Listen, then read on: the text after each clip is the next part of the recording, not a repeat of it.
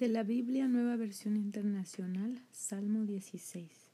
Sálvame, oh Dios, pues acudo a tu amparo. Yo le dije, Tú eres mi Señor, no tengo otro auxilio sino tú.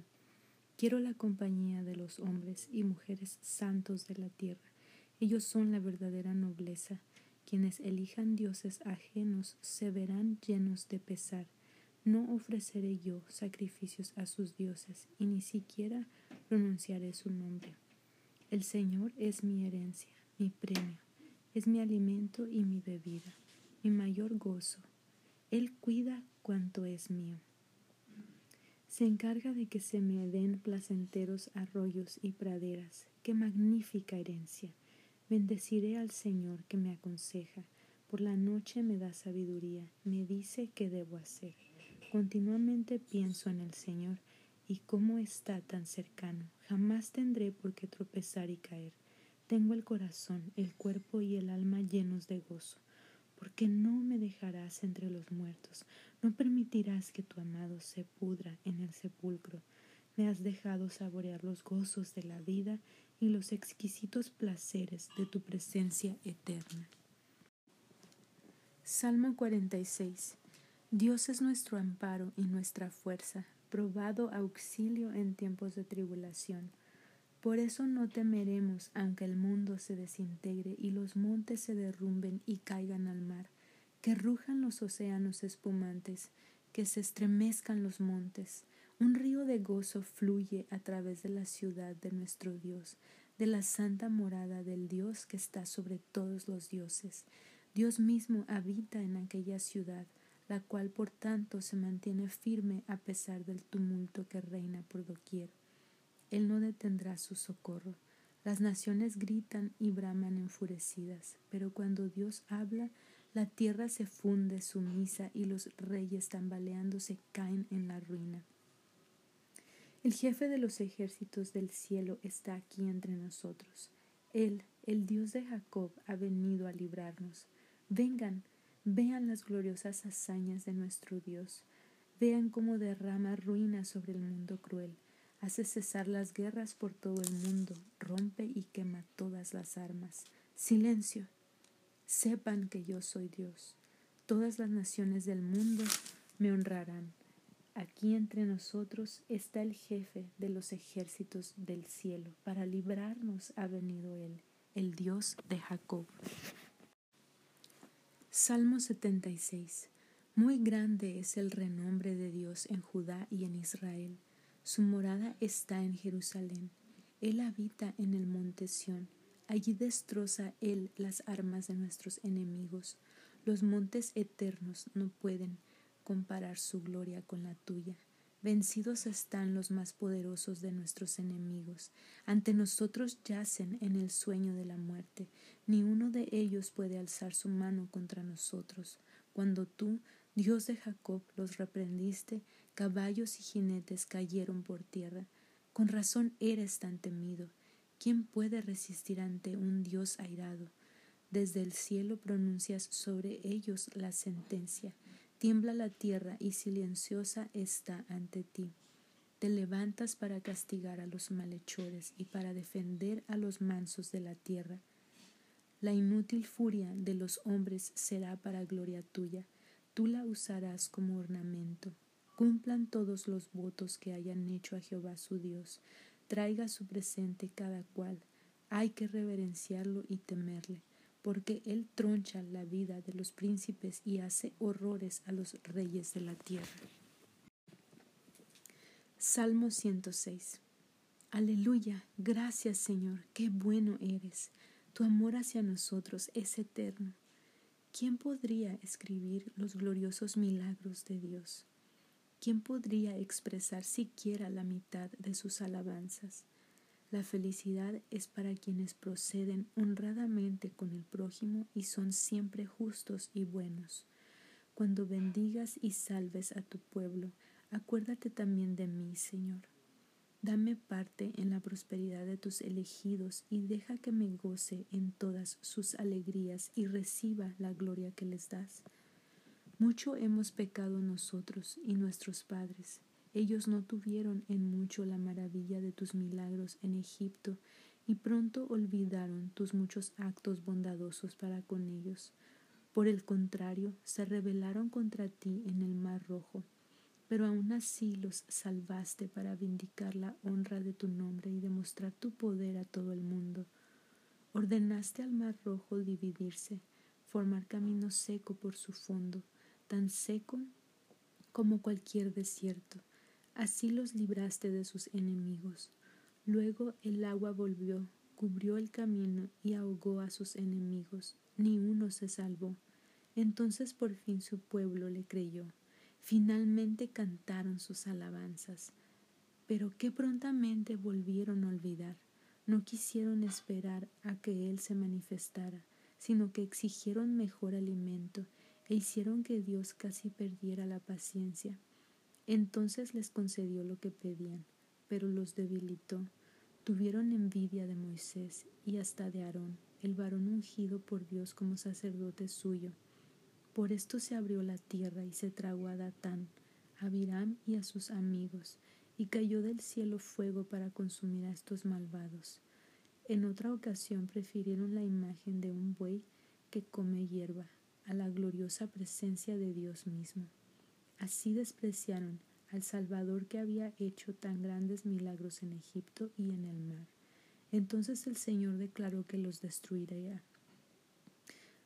Pero Moisés, su elegido, intervino para arreglar el rompimiento entre el pueblo y su Dios, y le suplicó que en su ira no los destruyera. Rehusaron entrar a la tierra prometida, pues no quisieron creer su solemne juramento de cuidarlos. Por el contrario, hicieron mala cara en sus tiendas, se quejaron y menospreciaron su mandamiento. Por tanto, él juró que los mataría en el desierto y enviaría a sus hijos desterrados a tierras lejanas. Entonces, en peor nuestros padres se unieron a los adoradores de Baal y llegaron hasta a ofrecer sacrificios a los muertos. Con todo esto lo movieron a ira, y entonces una plaga se desató entre ellos, y continuó hasta que Finés ejecutó a quienes con su pecado habían provocado la plaga. Esta buena acción hará que se recuerde eternamente a Finés. También en Meriba, Israel provocó la ira de Dios al causar grandes problemas a Moisés, el cual se enojó y habló neciamente y no destruyó Israel a las naciones del país, tal como se lo había ordenado Dios, sino que se mezclaron con los paganos y aprendieron sus malas costumbres y ofrecieron sacrificio a sus ídolos y se apartaron de Dios. Llegaron al colmo de sacrificar a sus hijitos a los demonios, a los ídolos de Canaán, y derramaron sangre inocente y contaminaron la tierra con asesinatos. Sus malas acciones los contaminaron pues su amor a los ídolos era adulterio a los ojos de Dios. Por eso la ira de Jehová ardió contra su pueblo y los aborreció. Por eso permitió a las naciones paganas oprimirlos. Fueron gobernados por quienes los odiaban y oprimidos por sus enemigos. Muchísimas veces los libró, pero ellos continuaban rebelándose contra él, y finalmente fueron destruidos por su pecado. Pero así y todo, él escuchaba el clamor de ellos y los atendía en su tribulación.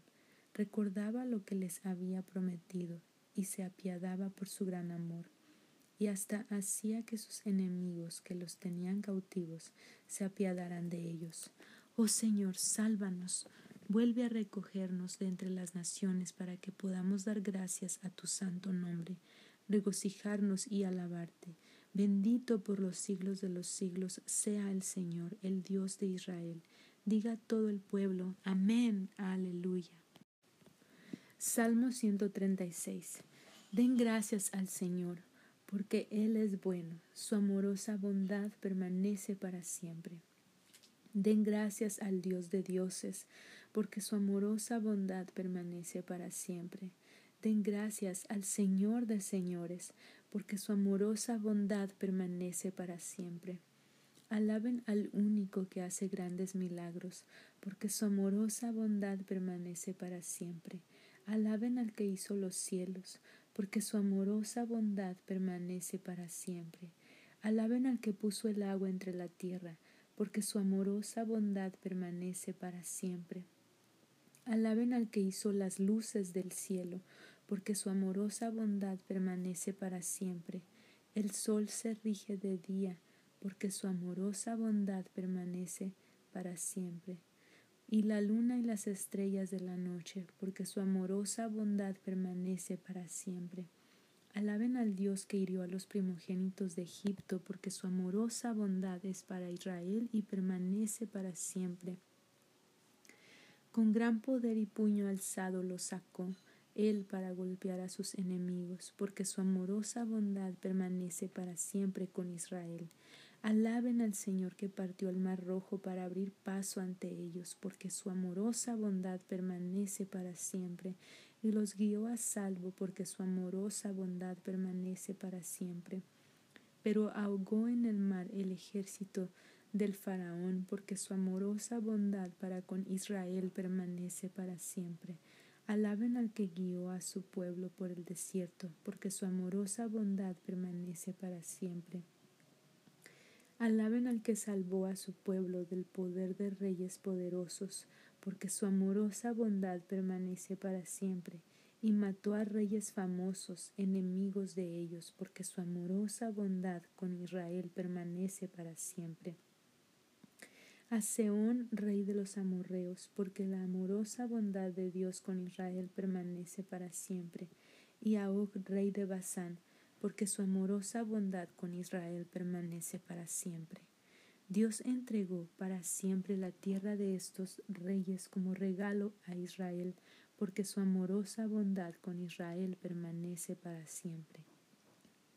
Sí, regalo permanente para su siervo Israel, porque su amorosa bondad permanece para siempre. Él recordó nuestra completa debilidad, porque su amorosa bondad permanece para siempre, y nos salvó de nuestros enemigos, porque su amorosa bondad permanece para siempre, y da alimento a toda criatura viviente, porque su amorosa bondad permanece para siempre. Oh, den gracias al Señor del cielo, porque su amorosa bondad permanece para siempre. Proverbios 16. Podemos hacer planes, pero el resultado final está en las manos de Dios. Siempre podemos demostrar que tenemos razón, pero ¿convenceremos al Señor? Encomienda tu obra al Señor y tendrás éxito. El Señor lo ha hecho todo para sus fines, hasta a los malos para el castigo. El Señor aborrece el orgullo. Puedo garantizárselo. Los orgullosos serán castigados. La iniquidad se repara con misericordia y verdad. El mal se evita mediante la reverencia a Dios. Cuando el hombre procura agradar a Dios, Dios hace que hasta sus peores enemigos estén en paz con él. Una pequeña ganancia obtenida honradamente es mejor que grandes riquezas habidas por medios ilícitos. Debemos hacer planes confiando en que Dios nos dirija. Dios ayudará al rey a juzgar con justicia al pueblo. No tiene por qué cometer errores. El Señor exige honradez en todas las cosas. Él estableció este principio. Horrible cosa es que el rey haga el mal. Su derecho a gobernar depende de su honradez. El rey se regocija cuando su pueblo es veraz y honrado. Mensajera de muerte es la ira del rey, pero el hombre sabio la aplacará. Muchos favores se derraman sobre quienes agradan al rey. Cuánto mejor es la sabiduría que el oro y el entendimiento que la plata.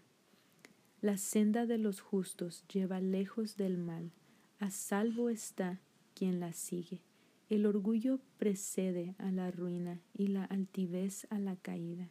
Es mejor ser un pobre humilde que un orgulloso rico. Dios bendice a quienes lo obedecen. Dichoso el hombre que pone su confianza en el Señor. El sabio se da a conocer por su sentido común, y el maestro agradable es mejor. La sabiduría es fuente de vida para quienes la poseen, pero la carga del necio es su locura. De la mente sabia proceden las palabras cuidadosas y persuasivas.